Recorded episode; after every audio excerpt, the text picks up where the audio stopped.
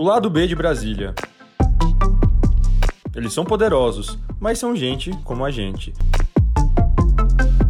O lado B dos protagonistas da história e da política. A entrevistada do lado B de Brasília de hoje disse que herdou a veia artística do pai e a ousadia e atrevimento da mãe. Não à toa, a primeira atuação profissional dela foi como baterista e num grupo que depois virou o Roupa Nova, no qual ficou o irmão Ricardo.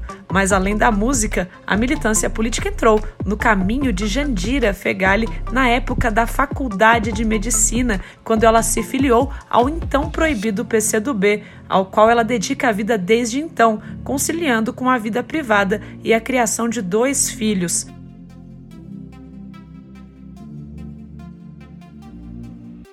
Apesar de ponderar que o custo pessoal de estar na política é elevado, Jandira Fegali se sente orgulhosa da própria trajetória, sabendo que tem deixado bons valores e princípios.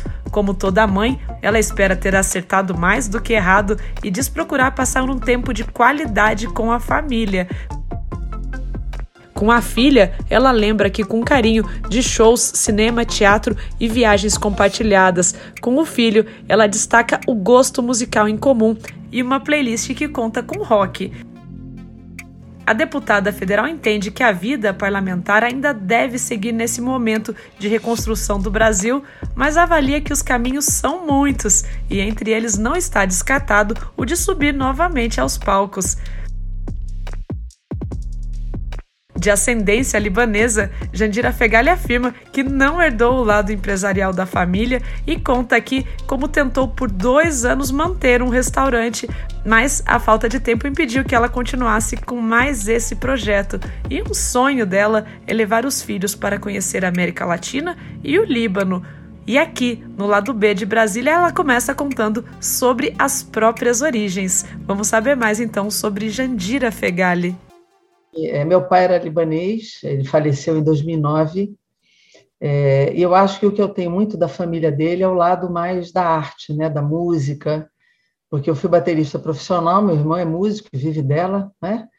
É, e minha mãe é, era carioca, minha mãe nasceu em Bom Sucesso, né, um bairro do subúrbio aqui do Rio, mas também tinha um lado da arte, da música, mas é, esse, essa veia da arte é muito da família do meu pai. Uhum. A minha mãe era carioca, da Gema, assim, então, então eu, eu tenho uma, uma pouco é, dos dois, quer dizer, uma mistura bem, bem, bem genuína dos dois, assim. Uhum. Essa carioquice, né? Essa carioquice eu tenho muito forte, porque eu fiquei em Curitiba só até um ano de idade. Então ah, então foi muito pouco. É. No Rio de Janeiro, né? Uhum. Curitiba só para eu nascer mesmo, porque minha mãe era filha também de, de libanês e e o libanês vai onde o, o comércio dá certo, né? Então, em Curitiba, uhum. eles tinham a loja de tecidos e, e eu acabei nascendo lá. Uhum, entendi. E a senhora já falou de outro lado da senhora, que a senhora era baterista profissional. Com que idade que a senhora começou a tocar bateria? Comecei na adolescência, né? Na adolescência mesmo. Eu, na verdade, meu irmão começou a tocar aos 11, eu com 9 acompanhava uhum. os bailes. Aos 13 eu aprendi a tocar bateria né? E logo depois eu entrei para a banda, a banda profissional. Uhum. E nessa época eu era a única mulher baterista de todas as bandas que, que existiam. E a gente fazia baile mesmo, né? bailes uhum. bastante lotados de gente. A gente chegou a fazer baile com 7 mil pessoas de público. Uhum. E a gente rodava, né? Rodava o estado do Rio de Janeiro inteiro, viajava. E era uma banda profissional, tanto que três de, músicos dessa banda depois fizeram roupa nova. Sim. Né, e ficaram uhum. na, meu irmão Ricardo Fegali do Roupa Nova, o Kiko da guitarra e o Paulinho, cantor que morreu há pouco tempo, eram da banda comigo. Os três uhum. E por que, que a senhora escolheu a bateria como instrumento? Como é que foi isso? Porque não é um instrumento comum. Normalmente as pessoas começam com instrumento de corda, né? Eu, eu toquei acordeon, menina, né, criança, mas a bateria sempre foi algo muito sedutor para mim. Eu sou uma pessoa muito ligada em ritmo, em percussão, em cadência. Sempre fui ligada. E a bateria me seduziu muito cedo, eu gostava muito. Uhum. Meu irmão me ensinou a tocar, depois eu fui estudar, mas a bateria sempre foi muito sedutora para mim, sempre. E eu não sei essa coisa do pioneirismo, né? Essa é uma outra coisa que eu herdei da minha mãe. Minha mãe chegou a ter brevet de aviação.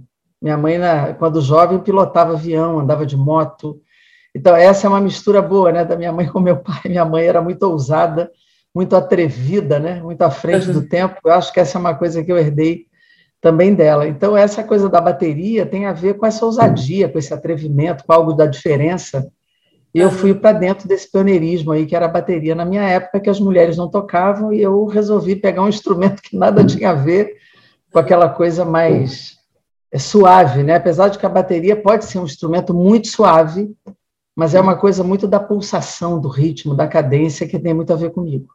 E por que, que a senhora decidiu deixar o grupo? Roupa Nova é um grupo de muito sucesso, até hoje, inclusive, não tem uma festa que a gente vá que não toque uma música consagrada do Roupa Nova. Aí eu queria até que a senhora explicasse como é que sai dessa área da música para depois ir para a medicina, e aí depois a gente vai mais além, né? Para depois entrar para a política, ainda que. é, na verdade, quando eu tocava, ainda, é, Juliana, não era roupa nova, virou roupa nova depois. Né? Depois, né? sim. Mas é, não foi um conflito simples para mim, né? Porque até hoje tocar bateria para mim é, é, algo muito especial. Música para mim, acho que se o mundo não tivesse música, não seria mundo, né? Não seria possível viver. Mas na época eu passei para a faculdade de medicina e muito jovem, essa coisa da medicina também sempre foi um desejo, né, para mim.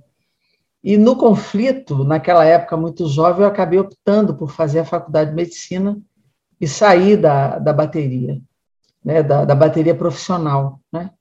E depois, na saúde, na medicina, na, na, compreensão da saúde pública, eu conheci o partido, né, e, e nessa batalha eu acabei indo parar no parlamento brasileiro.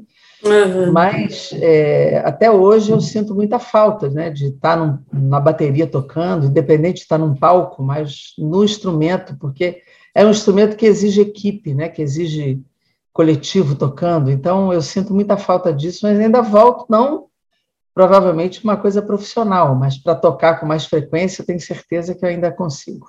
Uhum. E como é que foi sair, então, da medicina para entrar para a política? A senhora falou, né, da filiação da senhora ao PCdoB, mas como é que foi isso? Normalmente existe alguma causa muito específica, claro, normalmente eles começam na militância, mas existe alguma causa, normalmente, que toca a pessoa e a pessoa fala, não, eu vou entrar para a política por conta disso. Teve alguma causa específica?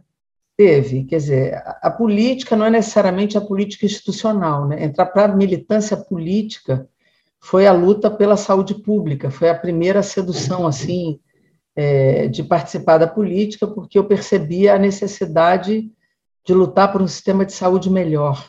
É, eu acabei me identificando com o partido, com a militante, com os militantes do PCdoB, um partido que ainda era clandestino na época, não estava na legalidade, porque ainda estava na ditadura militar, mas eu me identifiquei muito com a forma como os militantes do PCdoB atuavam. Eram pessoas muito coerentes, muito dedicadas, pessoas que tinham a, a melhor compreensão do contexto político daquela época. Então, me identifiquei muito e entrei para o partido em 1981. Né? Ou seja, são 40 anos né, de militância no PCdoB. Eu sempre fui do PCdoB. É, e então eu entrei para a luta da saúde pública e no Rio de Janeiro a ditadura é, praticamente dizimou o partido aqui. Muitas pessoas que eram do partido foram torturadas, assassinadas. A ditadura, de fato, quase que acabou com a militância, com os grandes quadros que a gente tinha aqui. Então, eu, como uma liderança jovem, recém-chegada, eu era quase que, fui quase que é, ungida a ser um, uma candidata em 86, porque o partido voltava à legalidade em 85, 40 anos depois de ter sido retirado é, da vida institucional parlamentar, porque o partido veio por um período curto de legalidade em 45 e foi cassado em início de 47, né? no governo Dutra, ele foi cassado. Então, é, 40 anos depois, era o momento do partido voltar a uma vida institucional, de voltar a legenda para a vida pública e houve um apelo para que eu, eu fosse essa candidata a deputada estadual na época, porque não tinha, nós não tínhamos outras lideranças no Rio de Janeiro. Eu já estava no movimento sindical, já tinha dirigido uma greve vitoriosa.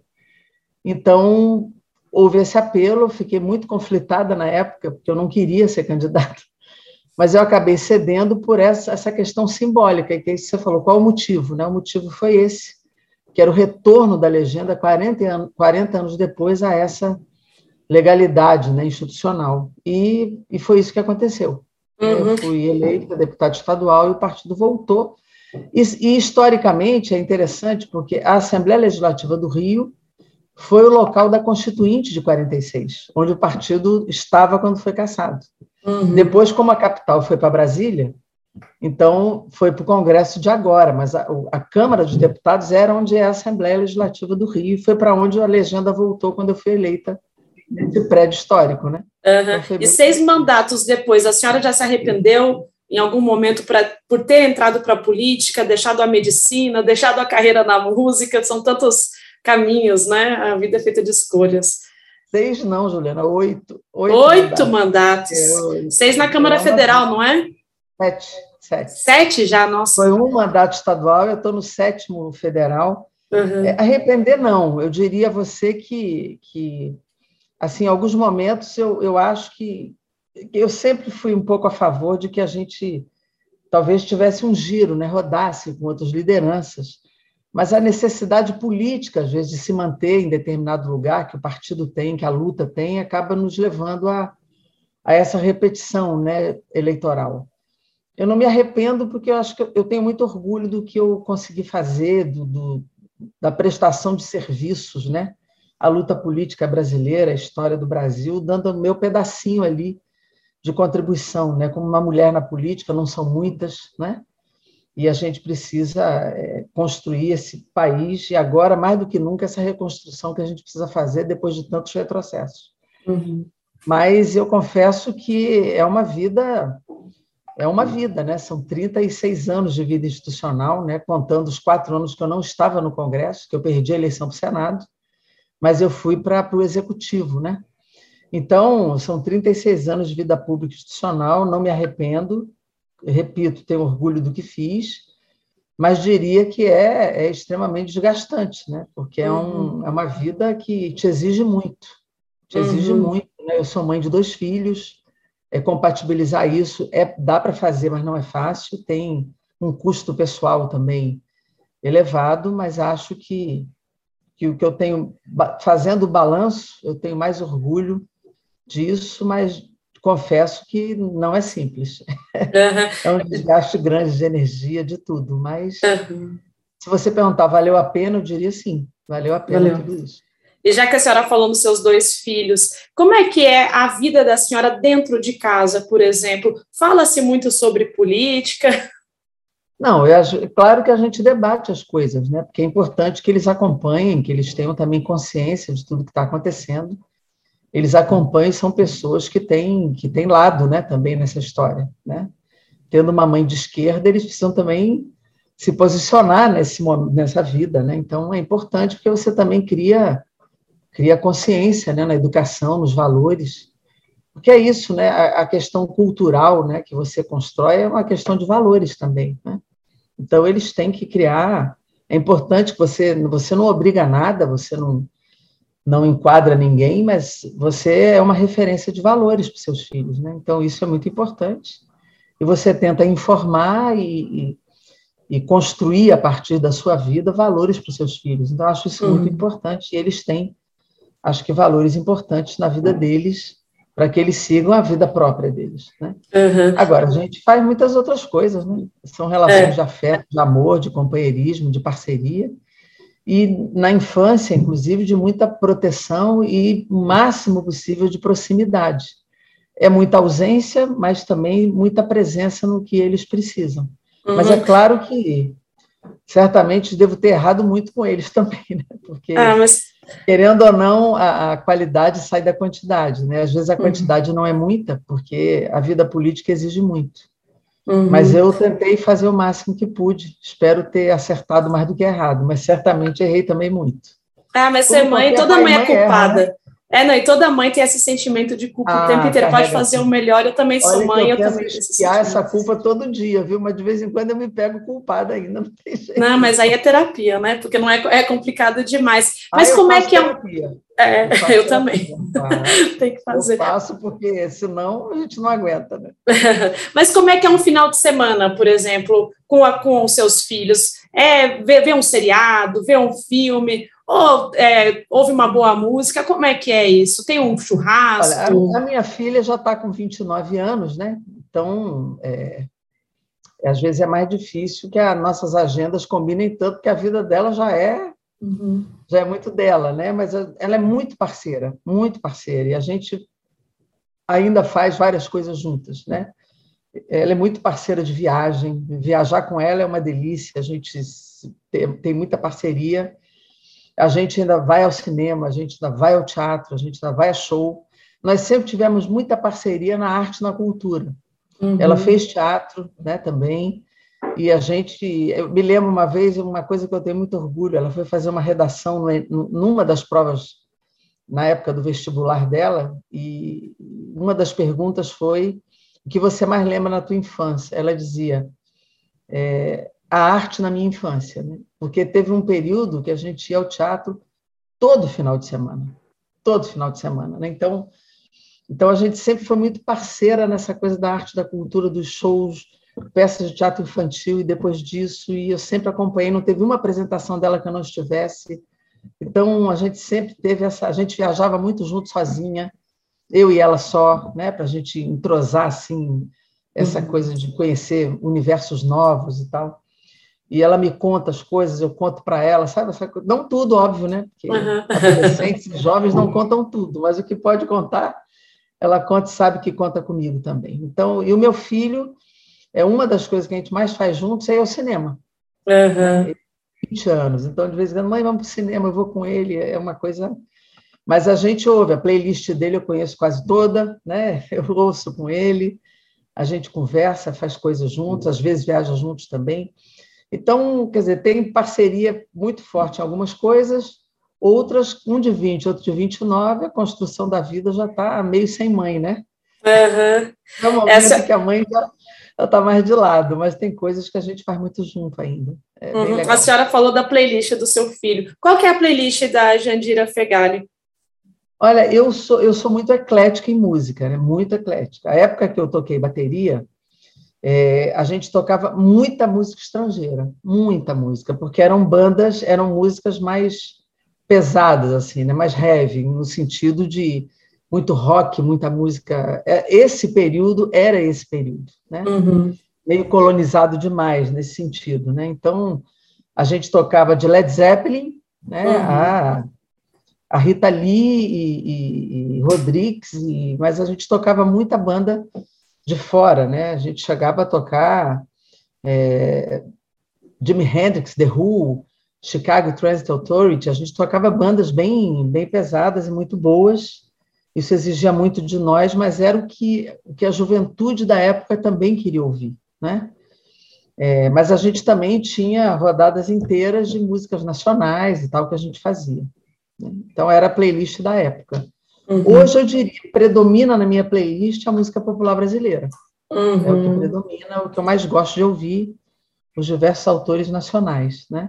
Uhum. Minha filha também é mais MPB, mas ela conhece muito mais bandas hoje nacionais do que eu, essa banda, essa galera mais, é, essas bandas novas que surgem, né?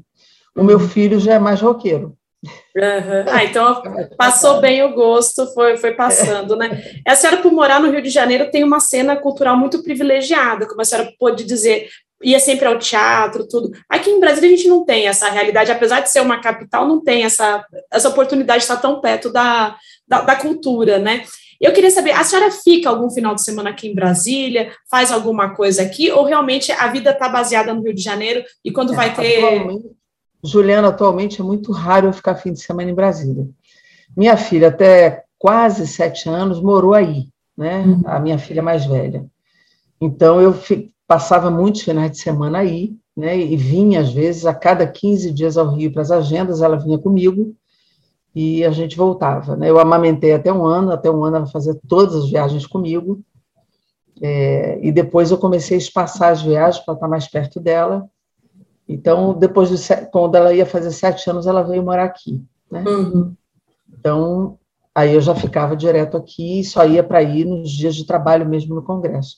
E é como eu faço hoje. Eu vou para o trabalho no Congresso e volto toda semana. Uhum. Então é muito difícil eu ficar fim de semana aí, é muito raro, né? Então eu uhum, fico centralmente aqui. E praia? Eu vou, eu vou às vezes segunda noite, volto quinta, né? Uhum. E fico. Na praia, uhum. e... praia, né? Praia, uhum. Então, mas a senhora gosta? Porque a gente mora na praia. Tem, né? Não, tem só o Lago eu Paranoá. Eu adoro o litoral. Não, Lago Paranoá você não vai tomar banho assim, né? É difícil. Não, é, praia, mas... eu gosto de litoral e de praia. Uhum. Mas eu também e... gosto de montanha, gosto de serra. Mas se você me perguntar qual é a minha preferência, eu diria praia litoral. Uhum. E a senhora é muito conhecida, a senhora é uma figura muito conhecida. A senhora consegue ir com tranquilidade à praia? Não, não. Eu não, eu não frequento muito assim as praias aqui, né, de pertinho aqui. Em geral, quando eu quero ir para a praia, eu me distancio mais. Uhum. Né? Mas, mas, aí, mas, ainda assim as pessoas conhecem, né? Porque é um rosto conhecido. É. E outra coisa que eu li sobre a senhora é que a senhora já. A, tem que ter cuidado para ver a foto que vão tirar também, né? Acho. É, as pessoas não são legais, né? Hoje em dia, e sempre tem alguém com o celular na mão para fotografar, né? Não tem como, é. não tem como fugir disso. E sobre esse lado B da senhora, eu vi que a senhora já teve também um restaurante, né? E, inclusive de comida eu árabe. É. Tive. Tentei, e como é que né? Foi? Mas olha, eu não consigo. Esse lado empresarial meu não é bom. É. Apesar de ser filha de árabe, eu não. É, porque você, para ter alguma coisa, se você tem que estar no lugar, né? Uhum. Tem que ficar ali. E eu não conseguia, né? Com o meu trabalho político, de estar em Brasília, de estar nos territórios, de estar nas lutas políticas, então eu não conseguia tomar conta. Uhum. Então eu acabei um ano e pouco depois eu fechei o restaurante, eu vendi o restaurante e saí. Uhum. Porque eu não conseguia ficar nele, né? Era um restaurante árabe, ficou bem bonitinho, ficou uma graça, decoração muito própria. A gente tinha uma, uma comida super característica. Eu trouxe um chefe de Beirute para fazer as coisas, mas eu não conseguia ficar. Então eu uhum. entreguei, entreguei os é. pontos. Eu não conseguia, porque tem que tomar conta, né? Não dá para. Sim, tem que ficar perto. E com tantas áreas de, de atuação que a senhora já teve, a senhora ainda pensa em alguma reformulação na vida para alguma outra área? É, eu acho que, que a vida parlamentar tem um, tem um limite, né? Tem hora que você também é, esgota né, a sua possibilidade, você sai, e aí, quer dizer, tem, planos de futuro a gente constrói, né? Eu sempre faço, mas nesse momento de reconstrução do país, né, de reconstrução com a possibilidade de um novo governo do nosso campo popular democrático, ainda vou ter que dar essa contribuição, né? Tentar uhum. pelo menos, né? Se obviamente se a população assim desejar, né? Claro. Isso tudo depende de voto.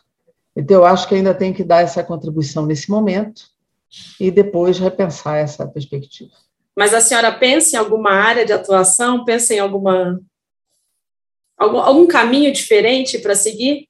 Ah, eu tenho algum, eu tenho alguma, eu sou uma pessoa meio múltipla, né? Eu posso tocar bateria, eu posso estar dentro da formulação da área de saúde, eu posso ir para a área da, da pesquisa e da, do ensino, eu posso fazer muita coisa. Se você me perguntar o que eu gostaria mesmo de fazer, eu diria que era sair por aí numa banda tocando bateria, que ia me dar mais prazer, com certeza. Fazer uma turnê.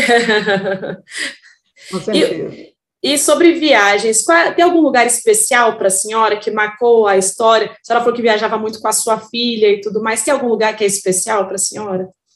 Não, tem muitos lugares especiais, mas eu quero viajar com a minha família para o Líbano. Eu uhum. conheço, mas os meus filhos não. Uhum. Eu queria que eles conhecessem o lugar da, da ascendência deles, né? Do avô. Eu acho que é legal eles conhecerem. Não nesse momento, que lá está péssimo, né? Está muito ruim. Sim. Mas eu queria que eles conhecessem. Eu vi a casa do meu pai, tudo que ele sempre contou para nós, né? Eu uhum. acho legal que eles conheçam né, esse lugar que, que é a minha ascendência. Acho bonito que eles conheçam tudo isso. Acho que vale né? a pena eles conhecerem essa região do Oriente Médio. Uhum, com certeza. É, agora, agora, a gente está num momento bem complicado em questão até mundial, né? Agora com um momento de instabilidade, né? Não é um momento. E dentro do Brasil, a senhora tem algum lugar especial? Fora o Rio de Janeiro, que a senhora já, já comentou, sua mãe carioca, vocês passaram a vida inteira aí, né? Algum Acho lugar dentro do Brasil? Filhos, eu rodaria com os meus filhos para a América do Sul também, nessa América Latina, que eu acho que essa co-irmandade é importante que eles conheçam bastante. É, e dentro do Brasil, eu acho que eles deveriam ir para a região da Amazônia. Eu acho que é um lugar maravilhoso para que eles conheçam também. Uhum. A senhora conhece? Conheço, mas eu uhum. queria que eles fossem comigo. Uhum. Ah, isso é mais possível de fazer, né? É, claro, com certeza. E agora, assim, já se encaminhando para o final, eu gostaria que a senhora falasse o que, que a senhora espera agora para esse Brasil do pós-pandemia e para esse ano eleitoral que a gente vai passar agora, né? Olha, Juliana, eu acho que o sentimento das pessoas agora, como a indignação ela não, não foi capaz de interromper esse governo, né? a gente não teve correlação de forças depois de tantos crimes, eu acho que é, é misturar a indignação com a esperança, que me parece que é o sentimento maior das pessoas, é a gente conseguir virar essa página tão tenebrosa da vida brasileira. Uhum. E a gente conseguir derrotar o Bolsonaro e o que ele significa, ele e o bolsonarismo, né, que, é um, que eu acho que é, é, uma, é, um, é, uma, é uma formação, né, não é só o Bolsonaro, mas o que ele significa de representação política e ideológica, e a gente reconstruir esse país com o governo do campo popular progressista, que vai se expressando muito na candidatura do Lula. Eu acho que se a gente conseguir fazer isso, a gente começa a dar passos na reconstrução de um país, de um projeto nacional diferente, mais solidário, e que a gente possa fazer o que a política tem que fazer. A política serve à felicidade das pessoas, e é isso que a gente precisa reconstruir a possibilidade das pessoas se sentirem é, é, protegidas, felizes e, e, e vistas como cidadãs de fato num país tão potente tão bonito, tão diverso como o nosso. É, só uma última pergunta: por que, que a senhora avalia que as pessoas se sentem tão separadas da política de maneira geral? As pessoas usam muito a rede social para falar sobre política, mas de certa forma elas não, não se enxergam é, como é, representadas dentro do Congresso Nacional, em especial o Congresso Nacional. Por que, que a senhora avalia que isso acontece? O Congresso Nacional não é mesmo a cara do Brasil. O Congresso Nacional não tem esse rosto, né? apesar de que são as pessoas que votam mas eu acho que o voto sofre muita interferência de muitos fatores. Esse Congresso não tem a cara do povo brasileiro mesmo, né? Ele tem uma maioria de pessoas que não tem é, a cor e a cara do povo brasileiro, não, não, não, tem, não, não são pertencentes à classe social da maioria, e não vota, no geral, com os interesses da, do povo brasileiro. Então, há uma crise de representação de fato, elas se sentem distanciadas, e porque também a grande mídia brasileira, eu te diria isso com muita convicção, ela nunca fala bem da política, ela fala mal. Eu te digo, a gente faz 200 mil coisas nesse Congresso que são boas, e nós nunca somos divulgados naquilo que a gente faz de bom. Agora, se um deputado é preso, fica um mês botando aquele tubo cheio de dinheiro, dizendo que, que na política só se rouba. Né? Sim. Mas tudo que a gente aprova, tudo que a gente luta, tudo que a gente conquista, tudo que a gente faz, não tem um dia uma linha na grande mídia. Então as pessoas acham que política é roubo, é coisa ruim, a boa política não aparece. Uhum. Então as uhum. pessoas de fato se distanciam, às vezes acham que nem vale a pena votar. Tanto uhum. que a média da abstenção na política brasileira é uma média de 30%, um terço da população não vota. Sim. E isso tem uma responsabilidade grande daquilo que eles deixam de fazer, que é divulgar boa política, diferente do que você está fazendo agora.